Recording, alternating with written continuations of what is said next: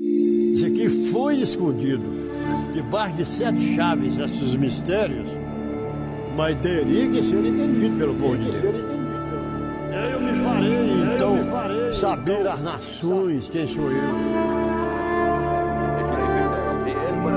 Se você quer entender Deus, então você tem que entender os mistérios de Deus.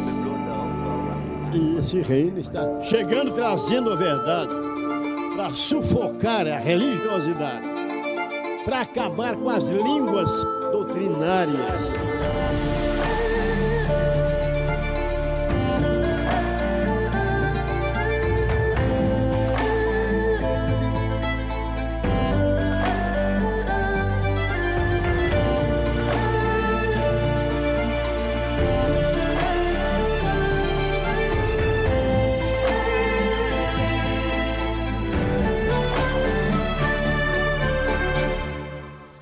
Tem muitas pessoas que elas é, estão usando muito a pandemia para questionar por que, que Deus está permitindo isso. Porque quando a gente fala que é uma praga, que foi consentimento de Deus, a grande maioria do povo cristão não aceita entender, ouvir isso. Porque como que Deus pode ser mal? Então eu quero falar sobre isso aqui. Será que Deus é mal? Tem maldade em Deus? Ah, mas aí Deus foi lá e provocou dilúvio no passado e aquele povo morreu, toda a humanidade inteira morreu. Aí nessa, você fica pensando assim, não, mas então, nossa, Deus foi muito cruel. Matar, precisa deixar uma família, né? Se a gente for, na, o próprio qualquer cristão for pensar nisso aí, a gente vai vendo, percebendo que nós temos que aprender um pouco mais sobre esse negócio de bem e mal. É isso que eu quero falar aqui hoje. Porque se você for pensar, nós aprendemos o quê? Que o diabo rebelou no céu, e todo mundo sabe que foi, e através da sua rebelião, ele criou ou inventou ou protagonizou o mal. Então, a nossa visão de cristão é o seguinte: Deus estava no céu, tinha um braço direito que era Lúcifer, e ele teve um pecado, que é o principal pecado, que é o orgulho.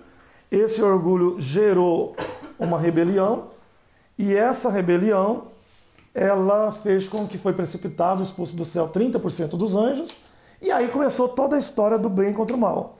E aí você começa a ver essa luta aí, essa luta, Deus pelejando com o povo desde Adão, e esse povo, e manda para o cativeiro, aí manda profeta, aí manda o filho, morre na cruz, aí o povo postata de novo, já está todo mundo postatado de novo, uma canseira, tá uma canseira, fala a verdade.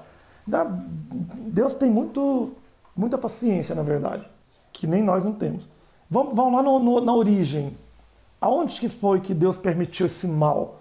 Porque Gênesis 1, que criou Gênesis 1 ali quando ele criou o homem e fez o homem e a mulher, né, o, o ser humano, a sua imagem e semelhança. A, conforme a sua imagem e semelhança os criou. Então, imagem e semelhança é o quê? Parecido estereotipicamente dizendo com Deus.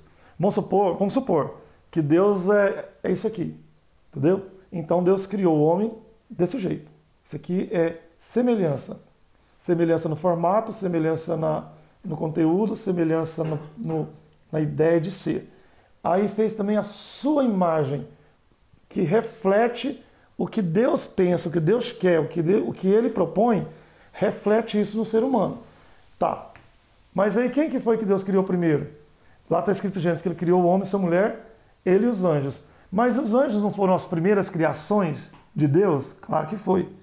Então, logo, Deus criou os anjos também igual a ele, imagem e semelhança. E aí, gente, quando a gente fala em imagem e semelhança, é claro que não tem a ver com a supremacia de Deus, com o poder de Deus.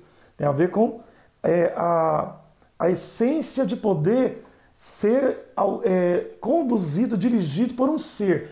Não tem como é, você dirigir uma árvore. Eu posso dirigir uma pessoa. Mas uma árvore eu não posso, porque ela não, ela não anda, ela não pensa, ela é irracional. Então, Deus ele fez a gente de forma que, como ele se manifestasse, nós enxergássemos ele dentro de nós e pudéssemos fazer as coisas conforme ele está dizendo. Né? Então, ou seja, nós fomos feitos semelhança, parecidos com ele. E aí ele fez Miguel, vamos lá, é, fez Miguel, fez Lúcifer, aí fez é, Gabriel, fez todos os anjos lá, Natanael, Arabi, Arafá e por aí vai. Aí ele fez todo mundo lá, fez. mas não existia o diabo. Então, como não existia o diabo, então tudo era uma maravilha. Porque era uma maravilha, porque era um, um reino que deu certo, ele fez para dar certo. E aí, de repente, conta a história né, bíblica, claro, a verdade, que um desses grandes homens lá é, se encheu de orgulho. Bom, não existiu o diabo, porque esse cara vai virar o diabo ainda. Lá no céu, na maior santidade que existe. Agora eu quero que vocês foquem nisso aqui, ó. Vocês nunca mais vão esquecer disso que eu vou falar aqui hoje.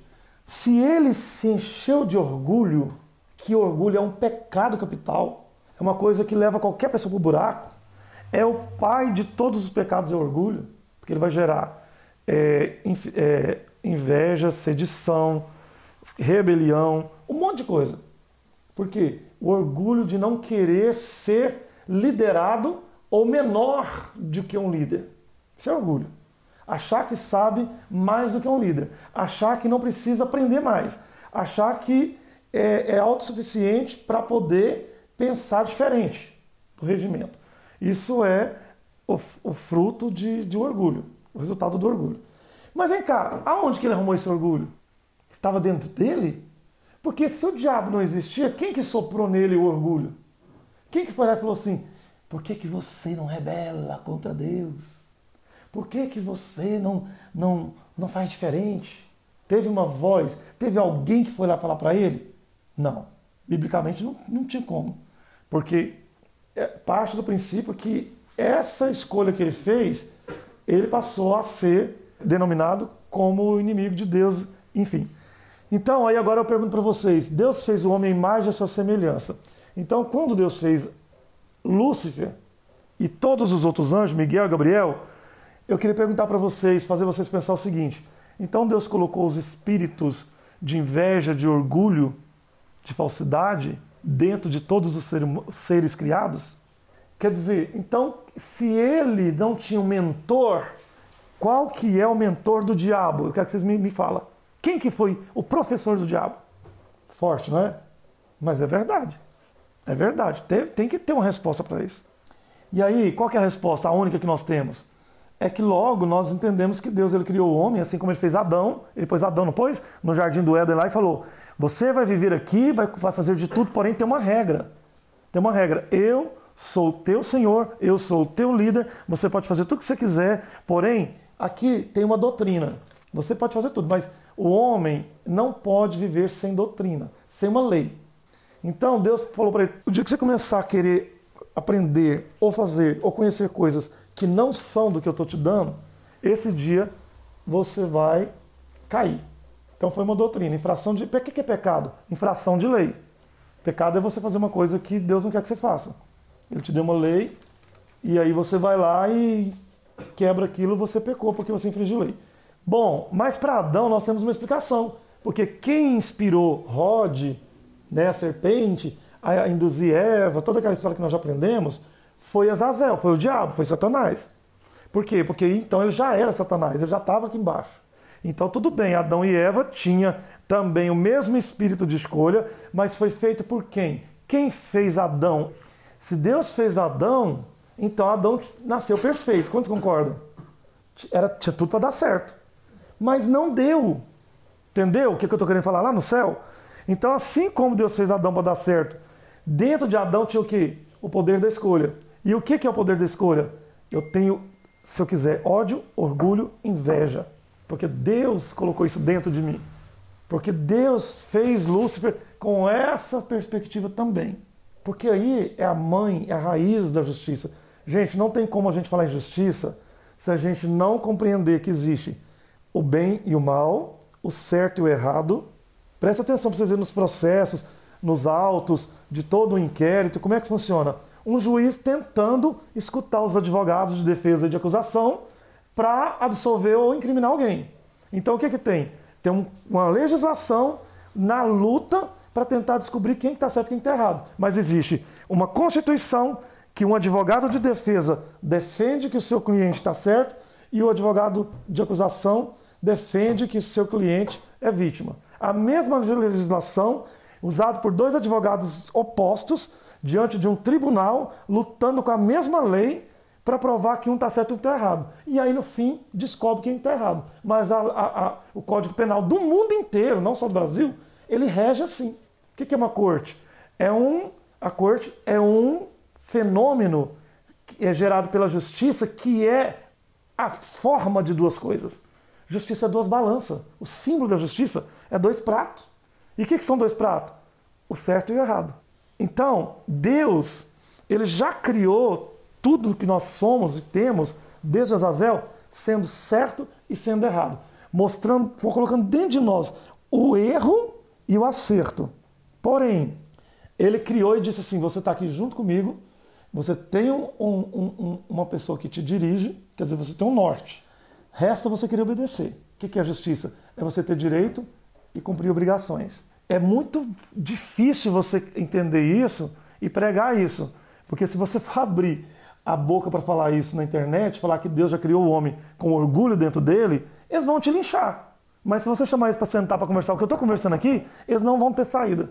Porque você vai jogar a Bíblia, vai jogar a história verdadeira dentro da palavra e eles não vão saber ter outra teoria.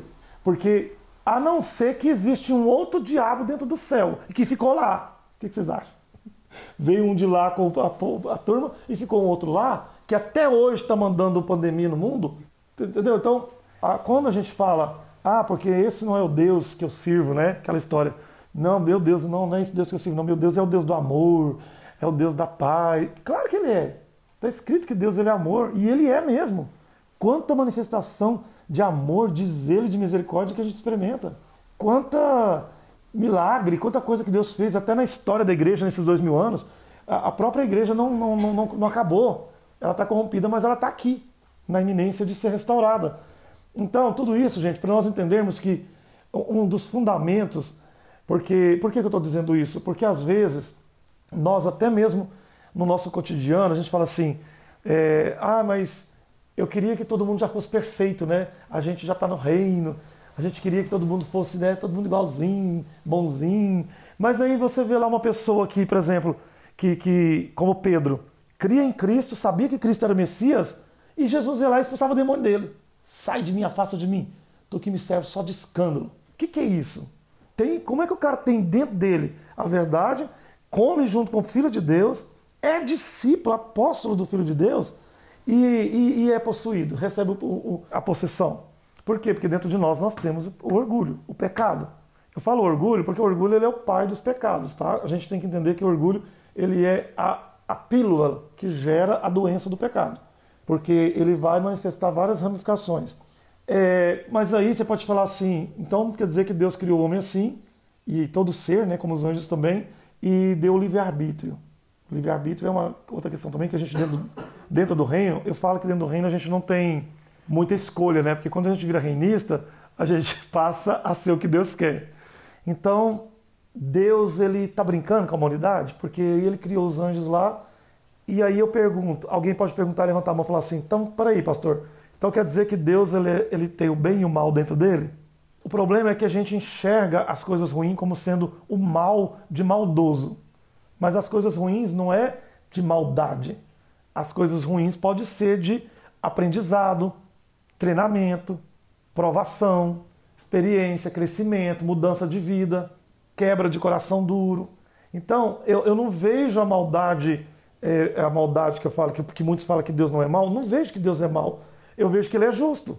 Porque ele dá tudo para nós, mostra toda a verdade e, e, e, a gente aprende. Nós temos uma Bíblia que está cheia de exemplos de quem acovardou ou de quem fez tudo errado e a gente quer seguir naquilo ali. Então, beleza, então vamos receber o mal. Por isso que Jó fala assim: eu recebi o bem de Deus, né? tanto bem não posso receber o mal também.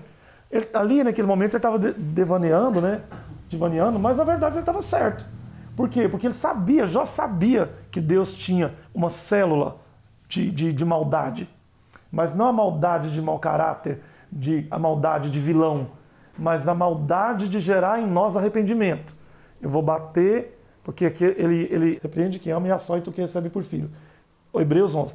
E, e ai daquele que é filho que não aceitar a correção do pai, dos espíritos.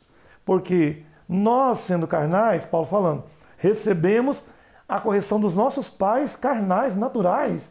por que, que não podemos receber então muito mais daquele que é o Pai espiritual? Aí então ali Paulo ele explica assim, gente, vai acontecer momentos na humanidade, na história, que vai parecer que está tudo errado, que o diabo está destruindo tudo, mas é Deus ali fazendo a coisa na sua casa, na sua vida, para poder. Aí ele termina dizendo assim: no momento da repreensão não é bom, mas depois produz frutos de mel pacíficos. Por quê? Porque quando a gente passa na prova e a gente apanha, a gente depois a gente vai criando mais humildade, a gente vai ponderando e a gente vai também com isso desfazendo do orgulho. Gente, tem coisa melhor, aliás, melhor que eu falo no bom sentido, do que a pessoa que ela é muito santarrona, ela fala assim, já aconteceu muito no, no, no nosso meio, da pessoa que fala assim, ah não, eu casei, né, assim, certinho, de véu, de véu e grinalda, e eu nunca, né, traí meu esposo, ou eu nunca não sei o quê, e fica naquela glória, naquela vanglória, ali achando que aquilo ali é alguma coisa, e para Deus aquilo ali não é nada. De repente, Deus olha para a pessoa e fala assim: você está tocando trombeta demais. Porque aí, essa pessoa que ela se exalta demais, achando que ela é santa demais, é aquela que fica pisando o outro que está lá precisando de misericórdia. Ah, não, essa, essa irmã aí, essa irmã aí já teve dez maridos. Você não tem Deus, não. Aí o que Deus faz? Vai lá, derruba, faz a pessoa passar na vergonha, faz a pessoa ir lá para o lugar de, de precisar da misericórdia. Quando ela vai lá que se envergonha e precisa da misericórdia do perdão, ela volta a outra pessoa. Por quê? Porque aí agora ela não pode mais ficar naquele palanque que ela estava, porque ela também errou. Então isso também é um artifício de Deus. O religioso ele não aceita isso, mas Deus ele trabalha muito para o homem cair para ele melhorar. Porque o homem ele pode apanhar de Deus o dia inteiro dentro de casa, mas quando ele sai da porta que vai para a rua para encontrar com os irmãos, ele vai com a coroa. Aí sabe o que Deus faz? Não, eu vou bater em você perto do povo. Vou te, vou te passar uma rasteira. Porque o povo precisa ver que você, quem você é. E tem muitas pessoas que estão me perguntando, muitas, não são poucas, que me perguntam sobre, por exemplo, se, se Deus tem prazer na morte das pessoas.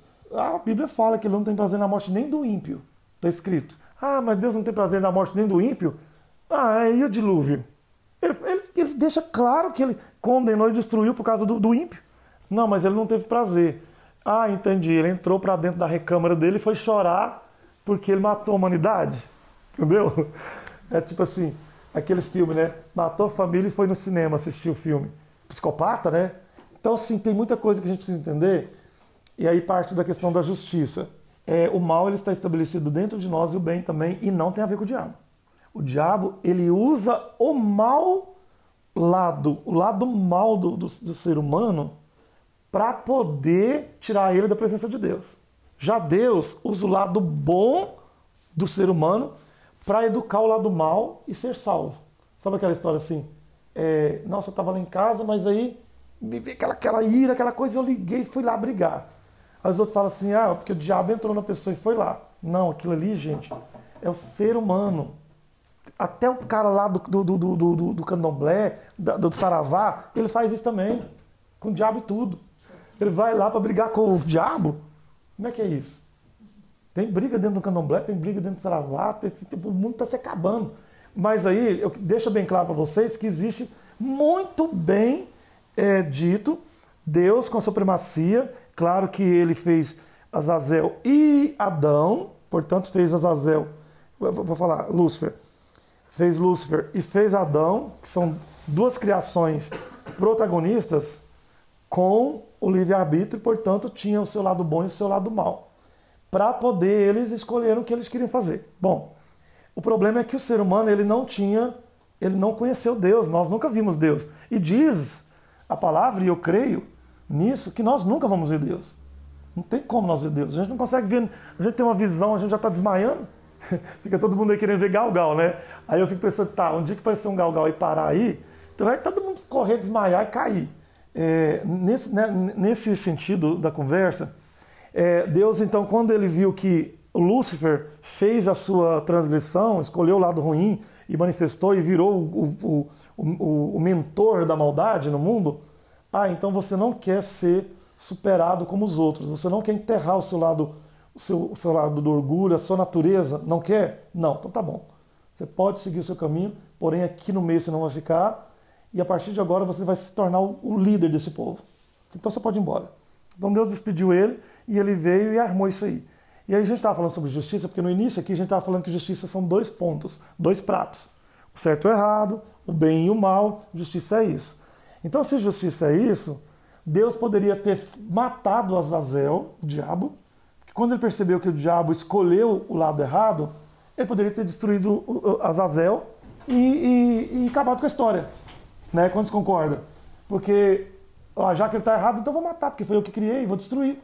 Só que aí, Deus, na sua supremacia, ele não podia fazer isso, ele não quis fazer isso, justamente porque ele é justo. É as duas balanças. É, eu não posso chegar e destruir algo que é menor do que eu, porque isso é, é injusto. Sabe aquela história de você bater numa criança na rua, em defesa, ou num cachorrinho? Ele não tem defesa, ele não tem como sair daquilo ali. Então eu vou matar? Não, eu vou educar, eu vou treinar, eu vou adestrar. Então Deus teve a ideia seguinte: ao invés de eu destruir Azazel, eu vou deixar ele aí e vou criar algo menor do que os anjos. Eu vou criar do mesmo jeito, com o bem e o mal dentro. Nunca me viu, nunca vai me ver, portanto não sabe dos meus mistérios. E esse ser que eu vou criar lá embaixo na colônia, que não vai ser nem aqui em cima na Lisdeia, esse povo, longe de mim, rudimentar, pré-histórico, vai aprender para humilhar, andar comigo, eu vou ensinar, vai demorar, eu vou treinar, e aí vai ter também o bem e o mal, vai ter escolha, e aí lá no fim eu vou fazer apuração e vou pegar esse povo que deu certo, que não é ninguém, que é uma lama da terra, Aí esse povo, a igreja de Cristo, vai destruir o grande Azazel, a criatura que estava lá junto com ele. Aí sim eu poderia dizer que eu sou justo, porque eu estou destruindo ele, mas na força e na fé de um povo que nunca chegou, veio aqui em cima, que não tem o poder que ele tem, que não tem o poder que os meus anjos têm. Você entendeu o que é justiça? É você fazer uma coisa é, baseada não no seu poder de autoridade, mas no poder de equidade. É o juiz, ele não pode chegar e falar, eu vou absolver é, a Aparecida porque ela é minha, minha nora. É, Para isso, então, Deus fez. Então, eu encerrei falando isso aqui, essa parte, porque a igreja está caminhando, o reino, ele está trazendo para nós essa capacitação, essa capacidade de nós termos essa condição de sabermos que a religião está dominando, dominando o mundo, predominando no mundo, e o poder, essa ascensão do reino, estabelecimento do reino agora no Brasil, para acabar com a religiosidade, com a mentira, com a política, com tudo isso que as armas do diabo, o alimento do diabo, vai ser destruído pelo poder de uma igreja, a qual ele fala que vai passar esse poder, esse reino para a mão dessa igreja e desses santos. Aí ele vai terminar aquilo que ele começou, com muita justiça e com muita verdade. Mas aí vocês entenderam que até para isso nós também temos que lutar no dia a dia contra o mal dentro de nós. Jesus ele chegou lá e, e falou para Pedro: Pedro do céu, você está cortando a orelha do soldado, você está doido, Pedro. Tem três anos que eu estou aqui te, andando com você, você está na carne ainda. Foi lá, pegou a orelha do soldado, colou. Aí Jesus pegou e falou: Nossa, meu Deus do céu, isso vai dar trabalho demais. Não vai dar certo. E realmente não deu. Porque olha até onde nós estamos indo, chegando. Porque Jesus ele chorou, né? Que ele olhou sobre Jerusalém. Tem aquela passagem que eu acho uma das mais bonitas, que ele subiu lá no Getsemane, no Jardim das Oliveiras. E é um, um lugar bem alto, né? Para quem já foi em Israel, você vê a cidade toda lá embaixo. Tem um vale, o Vale do Cedron. Então aqui está o Monte das Oliveiras, tem uma avenida assim, e aí a avenida sobe e entra no, nas muralhas. E aqui é o Vale do Cedron, e aqui é o Monte das Oliveiras. Ele subiu lá e ele contemplou a cidade inteira e começou a chorar. E aí diz que ele chorou e falou assim, palavras dele lá, né? escritas lá. Jerusalém, Jerusalém, quantas vezes eu quis te ajuntar como a galinha ajunta os pintinhos debaixo das suas asas. Ah, oxalá se tu pudesses ver agora, hoje, a paz que te pertence. Ele estava lá, vivo.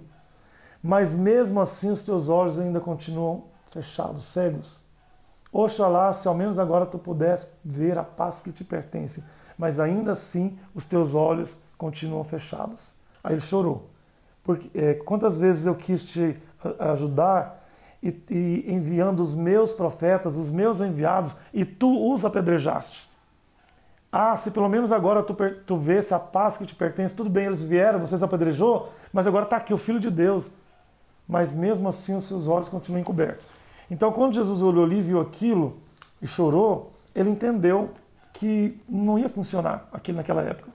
Ia começar uma grande obra, a igreja ia palmilhar, ia ser expulsa de lá, ia andar dois mil anos no mundo aí, ia dar luz aos gentios, reunir gente de todo mundo, e aí preparar para a chegada do reino. E aí sim, nessa época do reino, que agora, ele poderia então é, trazer os mistérios, revelar tudo, já tinha chamado todos. Lembra das bodas do, do, do, do cordeiro? Que ele manda reunir todos de todos os lugares? Então naquela época não podia, porque era só o povo judeu. E aí então, é, né, com base nisso, ele terminou ali aquela obra redentora, indo embora e prometendo que ele ia reunir o povo. Na casa do meu pai há muitas moradas. Eu irei e virei outra vez. Então, é, ali ele deixou claro que ele teria que trabalhar no coração do povo, da humanidade, para chegar nesse lugar que nós estamos chegando, que é o conhecimento do reino e, a, e, e essa, esse controle para a queda do orgulho. Então, gente, para resumir, que, que eu estou dizendo? Vocês já perceberam que o reino é um movimento, além de tudo que a gente conhece, prega e crê, a gente aprendeu a não, não excluir ninguém. Você pode observar que no reino tem gente que entrou católico, tem gente que era espírita, tem gente que era pentecostal, tem gente que era místico. E entra e ninguém quer saber se a pessoa, que, como é que ela tá. Ela entrou, ela está entendendo, whatever, o que aconteceu para trás, qual que é a raiz dela. Não quero saber qual que é, porque o reino ele está vindo para mudar essas questões ideológicas e fazer com que a pessoa se sinta bem. Dentro do reino católico se sente bem, evangélico se sente bem, preto se sente bem, branco se sente bem, rico, pobre, é, hétero, gay, é espírita, até gente que já foi da Umbanda que está no reino hoje, que talvez vocês não saibam. E, e por quê? Porque a pessoa ela precisa enxergar que tem algo muito maior que ela não enxergou na igreja. Eu não fui para a igreja evangélica porque eu via que tinha alguma coisa errada lá. É, eu não via amor, eu não via unidade, eu não via compreensão, eu não via respeito, eu não via justiça, porque o povo gosta só de quem tem dinheiro, o povo gosta só de quem é bonito, o povo só gosta de quem é é, é, é, da direita, o povo não gosta de quem é da esquerda, o povo não gosta de quem. É, e vai papapá. Então no reino não. O povo tem que encontrar a gente e não ver nenhuma barreira. Porque se houver qualquer barreira dentro do reino, então está errado. Porque a grande barreira do reino é você pregar a verdade e, você, e a pessoa crer. O resto, o Espírito Santo vai trabalhar, vai eliminando esse orgulho aí que foi começou lá no céu. Aí tem uma frase que eu escrevi uma vez, né, que ela foi muito polêmica na época, que eu lembro que eu escrevi no, no, no Twitter. Uma frase é mais ou menos assim: Nossa, eu vou, vou colocar uma roupa decente porque eu estou indo para a igreja, porque lá na igreja né, é santo e, e, tal. Tudo bem. A questão da ética do comportamento não é só na igreja, não. Qualquer lugar você tem que ir. Na escola, no trabalho. Mas aí assim, não, porque a igreja é santa, olha lá, essa pessoa lá. Eu não vou para aquela igreja, não, porque olha lá quem que está lá dentro daquela igreja. Olha quem que é o líder de louvor num lugar santo, uma pessoa suja daquela. Então, eu peguei e falei assim: não esqueçam que dentro do céu, no lugar mais puro e santo, teve rebelião e pecado. Você está preocupado com quem está errado dentro de, de, de, nessa terra, né? Uma igrejinha dessa de que ninguém sabe se está certo ou está errado. está preocupado com o quê? Se lá dentro do céu, junto com Deus, o homem pecou lá dentro, quer dizer, a criatura pecou lá dentro, os anjos. Então, se dentro do mais sagrado da santidade houve gente errada, pensamento errado, e portanto houve o que houve, o que, que não haveria no nosso meio? É. Então, assim, isso é uma chave, um gatilho para a gente entender que Deus está muito mais afim de que a gente elimine o orgulho do que ficar preocupado com o próprio orgulho. Nossa, fulano é, né, é o pecado dele. Não. Vamos eliminar, é, vamos fazer com que esse orgulho seja é, esse pecado, essa raiz desse pecado seja é, som, que ele suma da minha mente que estou olhando o irmão através da seguinte questão: é, eu estou no reino, ele está no reino, o que ele estiver fazendo de errado, Deus vai cobrar dele, vai apanhar, até lá na jornada vai mudar, se não mudar vai ficar para trás e eu não tenho nada a ver com isso. É essa que é a visão que a gente tem que ter que os outros anjos tiveram lá dentro do céu. Porque você podia ter falado assim, vamos embora todo mundo? Porque aqui, ó, o cara já está, né? Deu conta de fazer uma rebelião aqui dentro. Ah, vamos embora. Não podia. Os outros 60%, né? Porque foi 30%, 60%, 70%. É, não, mas eles ainda preferiram acreditar o seguinte: não, eles quiseram fazer isso aí. O mal prevaleceu dentro deles, o orgulho, a parte ruim da criação prevaleceu, mas porém nós não. Estão lá até hoje. E tanto, gente, que isso é tão verdade, porque lá vocês já leram onde tem a batalha de que quando é, Miguel vier para fazer a captura de, do diabo, né, que vai ter uma guerra no céu, que é a guerra de Miguel, é, que Gabriel não estava conseguindo, chamou Miguel para ajudar, aquela batalha de Daniel, né, que, que vai ser um momento que eles vão vir para poder guerrear com os demônios, que é uma coisa que já está bem próximo de acontecer, que não é qualquer pessoa que consegue é, fazer essa captura lá de lá. Por isso que fala que ele foi pelejando, pelejando, até que ele buscou a ajuda Miguel. E Miguel veio para poder ajudar. Porque Miguel, muita gente acha que Miguel é Jesus, né? Já vi muitos religiosos falar. Ou falar que Miguel é Jesus, porque Jesus saiu de lá, ou era Miguel lá e veio para cá, morreu. Porque, gente, o religioso, ele acha até que Jesus morava no céu antes de vir para cá, para a terra. É tanta coisa complicada de falar que ele ainda, né, ainda pensa, tem mais essa ainda, que ele morava lá e tal. Tudo morava lá no céu. Adão morava lá no céu, então. Eu morava lá no céu, então. Porque a partir do momento que Deus permitiu que toda a criação fosse criada, veio de lá. Né? E, e, e, outra, quando ele foi tentado no, no, no horto, que ele falou: Pai, se possível, passa de mim esse cálice sem que eu beba. Tá, tá difícil, pai, eu tô com medo de morrer. Né? Vai doer, eu tô angustiado, eu, eu, eu criei amigos aqui, a minha mãe vai sofrer demais Senhor, se possível, faz diferente. Não tem um jeito do Senhor criar a redenção sem eu precisar passar por esse Gólgota? Foi o que ele fez. A oração dele foi essa. E suou gotas de sangue. Quer dizer, nesse ponto específico, Jesus, por mais que ele era filho, escolhido ali, né? Ele não tinha o direito de não ir para a cruz, porque já estava tudo programado e já estavam profecias todas prontas para ele ir como ovelha mudo para o matadouro. Está escrito, Isaías falou isso. E ele teria que morrer como o Cordeiro Pascal para salvar a humanidade, derramar. Só, só existe remissão de pecado com derramamento de sangue. Então ele teria que derramar sangue. Então tudo bem. Nesse caso ele não teria livre-arbítrio. Até porque eu costumo dizer que assim, ó, a gente tem livre-arbítrio até a gente vir para o reino.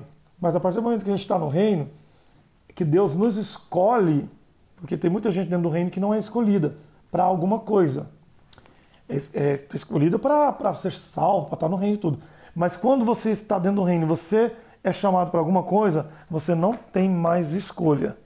Não existe um ex-Abraão, ex-Gideão. Todos eles falaram: Ah, Senhor, não dá. Eu sou gago, eu sou pobre, eu sou não sei o que, eu sou fraco, eu não sei o que. Todos eles arrumou desculpa e queriam fugir. Jonas queria fugir, todo mundo criou uma situação, mas não teve jeito, teve que fazer. Então, o livre-arbítrio, ele, ele ele existe na, na, só na vida de quem não encontrou com Deus. Quem já serve a Deus, não já serve, converteu, não tem mais o livre-arbítrio de é, não fazer a vontade de Deus. Porque, primeiro, como que você não vai fazer a vontade de Deus se você já converteu? Entendeu? Eu, eu já converti, agora eu topo tudo, pagar um preço pelo reino. Então, por quê? Porque eu sei que eu preciso pagar, porque isso é a identidade do reinista. Então, logo, não é um livre-arbítrio. É uma, é uma identidade. Aquela história que eu sempre falo assim: os meus sonhos eram um monte de coisa quando eu era mais novo. Daí, foi ficando tudo para trás. Hoje, os meus sonhos é os sonhos de Deus. O meu sonho é ver tudo que está acontecendo. Então, você entendeu que o meu livre-arbítrio sumiu. Porque, na verdade, se eu não fosse um cara decidido, na verdade a decisão não é nem minha, porque quando Deus te escolhe, ele te capacita também não é tanto mérito da gente também. Tem muito mão de Deus nisso. Mas se eu tivesse livre-arbítrio, eu poderia ter feito, por exemplo, igual Isaú. Isaú, ele estava ali naquele momento ali daquela antes da unção, porque depois acabou que, que Isaac ungiu foi Jacó, mas se Isaac tivesse ungido Isaú, ele não tinha como fugir.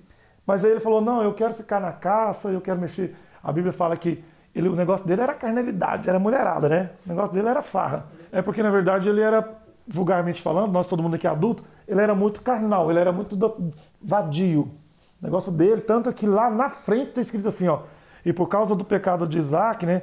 Rebeca teve muitos problemas com suas noras e com as mulheres de, Isa, de Isaú. Ou seja, até toda a situação de vida dele trouxe consequência até para a própria Rebeca, que era a mãe. Enquanto Jacó cuidava das ovelhas, tinha o olhar voltado só para as coisas de Deus. Então, naquele momento ali, ele teve o livre-arbítrio ainda, porque ele não tinha sido ungido ainda. Mas quando o anjo visitou Gideão, ele já não teve mais livre-arbítrio. Encontrou com Deus, meu amigo, foi chamado, já era. Você pode lutar que vai dar tudo errado. Agora, enquanto você está meio perdidão assim, você ainda tem uma chance de escapar. Mas aí diz Paulo, lá em Hebreus, que não adianta nada, porque Saul depois arrependeu. Você viu, você leu, né? Aí está escrito, olha que coisa mais medonha que pode estar tá escrito na Bíblia. Não sejais fornicadores como Isaú, que escolheu o prato das lentilhas, porque mesmo depois de arrependimento, voltou chorando, mas Deus não o perdoou. Ou seja, lá no. Você já leu quando Jacó encontra com Isaú e chora? Lá no fim da vida? Por quê? Porque Isaú caiu a ficha e viu que eu tinha errado. Só que aí, tudo bem, pode ficar aí, mas você não tem mais herança, você não vai ser mais abençoado e você vai pagar o resto da sua vida os seus, seus erros. Porque Deus, ele, ele tem uma, uma, uma característica, gente, que eu queria que vocês entendessem. Deus é muito sistemático. Pensa num veião sistemático. Aqueles assim, certinho. Que você chega lá e mexe lá na, na garagem dele. Ele chega e fala assim, você mexeu aqui? Não, mas eu, eu, eu, eu aí fica brabo e então estamos aqui, mil reais. Quanto mais sistemático, às vezes a pessoa mais caridosa ela é. Ela gosta da coisa certa. Todo mundo que gosta da coisa muito certa é caridosa, no fim. Então, por que eu estou dizendo isso? Porque Deus, ele é assim, ó, se ele te chama para uma coisa e ele percebe que você não deu moral, você perdeu um amigo. Porque é a mesma coisa de você, um patrão, investir em você, dar tudo por você, te honrar, pegou você lá e fez você ser quem você é, de repente, lá pelas tantas, você pega, chega e pede as contas e vai lá e abre uma empresa concorrente. Aquele cara vai ficar muito manguado com você, porque ele deu tudo em você. Deus, ele é assim. Isso é uma característica muito importante para a gente aprender também a lidar com algumas coisas ao nosso redor. Deus ele quer que a gente faça a vontade dele na hora que ele quer, na época que ele quer, não na época que a gente quer. Porque depois para ele não serve mais. Porque aí então ele deixou de ser Deus, de, de, de comandar, ele passou a ser o comandado. Ah, então é, tá, é meu servo, mas está fazendo do jeito que ele quer. Então, ok, eu vou, eu vou te ajudar a fazer o que você quer, eu vou agradar você, é, tipo, né, eu vou concordar com você. São coisas, gente, que a gente tem que entender mais sobre Deus, porque são coisas assim que, que nós vamos levar para a eternidade. Então, eu não sei se vocês compreenderam, eu quis falar sobre isso bem ou mal, essa coisa que já nasceu com a justiça de Deus, a, a, o livre-arbítrio é uma polêmica muito grande dentro da, da, da graça, né, da, do cristianismo, porque as pessoas elas acreditam que todo mundo tem um livre-arbítrio para servir a Deus ou não, para cumprir um desígnio ou não, porque fica parecendo que é assim, mas na verdade não é, na prática não é. Porque se na prática fosse assim, eu acho que quem iria ser pastor ou líder ou profeta é só quem queria. E não é, né? Na Bíblia não compete em quem corre atrás, em quem busca, mas aquele que Deus compadece e escolhe. Então, logo não tem livre-arbítrio. Porque se tivesse, é, se todo mundo que trabalhasse para Deus é porque queria trabalhar, ai, meu sonho desde cinco anos, quer ser pastor, quer ser missionário, é porque não vai ser. Deus pode, pode, pode, pode observar, ele só pegou gente que não estava nem aí. Os apóstolos, todos, ninguém estava na igreja, no templo, ninguém era sacerdote, ninguém era escriba. Não entrou um do clero, nenhum do clero entrou no ministério de Cristo. Nem o fariseu, nem o saduceu, nem o sacerdote, nem o escriba entrou na turma fundadora do cristianismo. Não entra. Esse teológico, esse pastor aí não entra, não. Não vão entrar. E se entrar, vai ter que ir lá para o banco para começar a aprender, porque vem cheio de dogmas e de estigmas que não pode entrar no reino. Por isso que está escrito lá, né? E muitos dos, dos saduceus e dos fariseus, vendo que ele pregava com autoridade, como ninguém, creram nele, mas não puderam segui-lo, porque amava mais a glória dos homens, a igreja, do que a glória de Deus, o reino. Ó, oh, porque amava mais a glória dos homens do que a glória de Deus. Como é que a igreja não lê isso e não entende? Gente, eles eram os pastores da igreja da época. Sacerdote, escriba fariseu eram os pastores apóstolos da época, era o povo que estava na frente da obra de Deus. Mas eles amaram mais a glória dos homens. Que glória dos homens? O mundo? Lógico que não. A glória da religião, da igreja, do mimimi, do poder, do que a glória de Deus. Eles não aceitavam, porque é aquela história, né? Primeiro a igreja, depois a família, depois Deus. Muitas igrejas, para não dizer quase todas as igrejas evangélicas, existe o remanescente, como eu falo, alguns pastorzinhos por aí que estão perdidos, tentando, que a gente vê que são humildes, tentando, sabe, cavar um poço, mas não sabem onde tem água, mas estão cavando, que não estão concordando mais com a religiosidade. Tem muitos evangélicos que estão insatisfeitos. Esses caras vão ter que, uma, uma hora ou outra, desistir daquilo para encontrar a verdade, para depois buscar o povo. Não, não, não dá para, a não ser. Hoje tem muita igreja independente, né, pequenininha. Essas igrejas independentes, às vezes, até tem jeito de receber o reino e pregar lá dentro. Agora, essas ligadas a grandes convenções, ih, vai ter que fazer convenção, vai ter que fazer reunião de assembleia para poder aprovar, para ver se. Uma vez me convidaram, uns, uns jovens me convidaram para poder eu ir pregar num congresso de uma igreja em São Paulo. Na época que eu andei nas igrejas pregar. Nos primeiros anos da abertura da embaixada, eu ia pregar em congresso. Por quê? Porque eu tinha um certo renome no meio do povo evangélico. Eles achavam que eu era mais um Marco Feliciano da vida. Daí eu comecei a ir. E eu comecei a pregar nos lugares aí. E eu estava pregando assim, e o povo estava assim, ó, cri, cri, cri, cri. Eu notava que não estava entendendo nada. E, eu, e olha que era eu, hein? Porque se fosse uma aposta, aí que eles não entendiam mesmo, né? Porque aí ele entra no profundão mesmo da teologia, aí, aí ia ficar. E eu ali falando no mais básico, no linguajar, como diz Paulo, né? Eu fui lá para ser fraco como Paulo para ganhar os fracos, deixei meu cabelo grande para ganhar os, os, os, os, os nazireus, rapei a cabeça para ganhar os romanos, e por aí foi, né? Vesti roupa colorida para ganhar os gregos.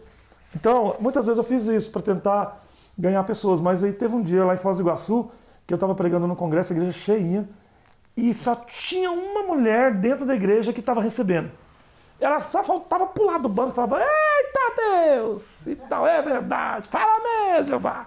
Mas aquilo, eu via que, na verdade, ela estava mesmo entendendo o que eu estava dizendo. Os outros estavam todos assim, ó. Nem mexia, parecendo que estava assim, ó, sabe? E aí teve uma hora que eu falei, gente, mas. Aí a moça que me chamou, que era a líder dos jovens, ela pegou e falou para mim, depois ela falou assim: Pastor, você viu que o povo não está preparado para ouvir o reino? Porque ela ouviu o reino na época. Eu peguei e falei para ela assim: não tá, não. Nunca esse povo religioso vai estar preparado para ver o reino. Mas eu vou te mostrar um caminho excelente. Quando nós sair daqui, ao que terminar, nós vamos jantar, não vamos? Vamos. E essa jovem, essa líder, ela, a família dela não ia para a igreja porque era, era, era católica. E, e ela morava com essa família. Ela pegou, ela pegou e fez um jantar na casa da família dela para mim jantar depois. Lá no fim do culto, dentro da igreja, no altar lá, a hora que ela falou isso para mim, eu falei assim: então tá bom, vou te mostrar. Se o povo vai ouvir ou não vai. Terminou, nós fomos para lá, para casa dela. Era Foz do Iguaçu, ela morava dentro do Paraguai, cidade do leste. Cruzamos a fronteira e fomos para casa dela. Chegamos lá, tinha umas 20 pessoas. E a musicona cantando, musicona Paraguai, aquelas, que, sabe, aquelas vaneirão do Paraguai, aquela coisa Aí tá aquele povo e e aí esse povo veio, me abraçou. Ah, esse aqui é o pastor lá. Oi, pastor, tudo bem, né? Tal. Me, me recebeu dez vezes melhor do que o povo da igreja. Aí nós começamos a jantar, né? Churrasco e tal. E eles bebendo cerveja.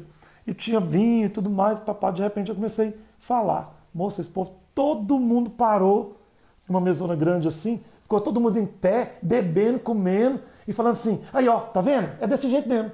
Aí ó, é verdade. É assim mesmo, não sei o quê. Aí eu peguei, aí lá pelas tantas eu olhei pra menina, chama Karen. Depois que terminou, eu peguei e falei: você viu, Karen? Que o povo do, do, do mundo tá muito mais afim de ouvir as coisas de Deus, a, a boa nova, do que o povo religioso. E isso aconteceu lá com o rapaz lá que eu falei também, lá da Bahia, que, que, que o amigo meu chamou lá no verão, e ele chamou os colegas de trabalho para fazer o churrasco à noite, né? E ele chama com pretensão mesmo, para ouvir do reino. E aí, eu lá no meio do churrasco, eu comecei a pregar. Meu Deus, foi três horas pregando e falando, e o povo hoje tá, tá no reino. Então, eu, tudo isso para dizer assim, não adianta. Nós temos que ter a mentalidade de Cristo. Ó, para encerrar, que eu encerro toda hora, né?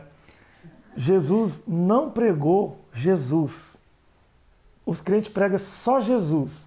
Jesus é bom, vamos crer em Jesus, Jesus é amor, Jesus é, né, vamos olhar para Jesus. Jesus, ele não veio pregar ele. Tipo assim, gente, boa noite para vocês, tá? Porque, na verdade, eu, eu sou Júnior, sou filho do apóstolo, né, tal, é, eu já escrevi livros, eu sou um cara muito legal, e ó, se vocês acreditarem em mim, bababá. Se eu vier aqui falar só de mim, não vai funcionar. E Jesus ele não foi falar dele, ele foi falar do reino, do, da rebelião, de tudo que estava errado. Ele, foi para pregar o reino. Só que a igreja ela prega só Jesus. E Jesus ele não pregou Jesus, ele não pregou ele. Ele não veio para pregar sobre ele.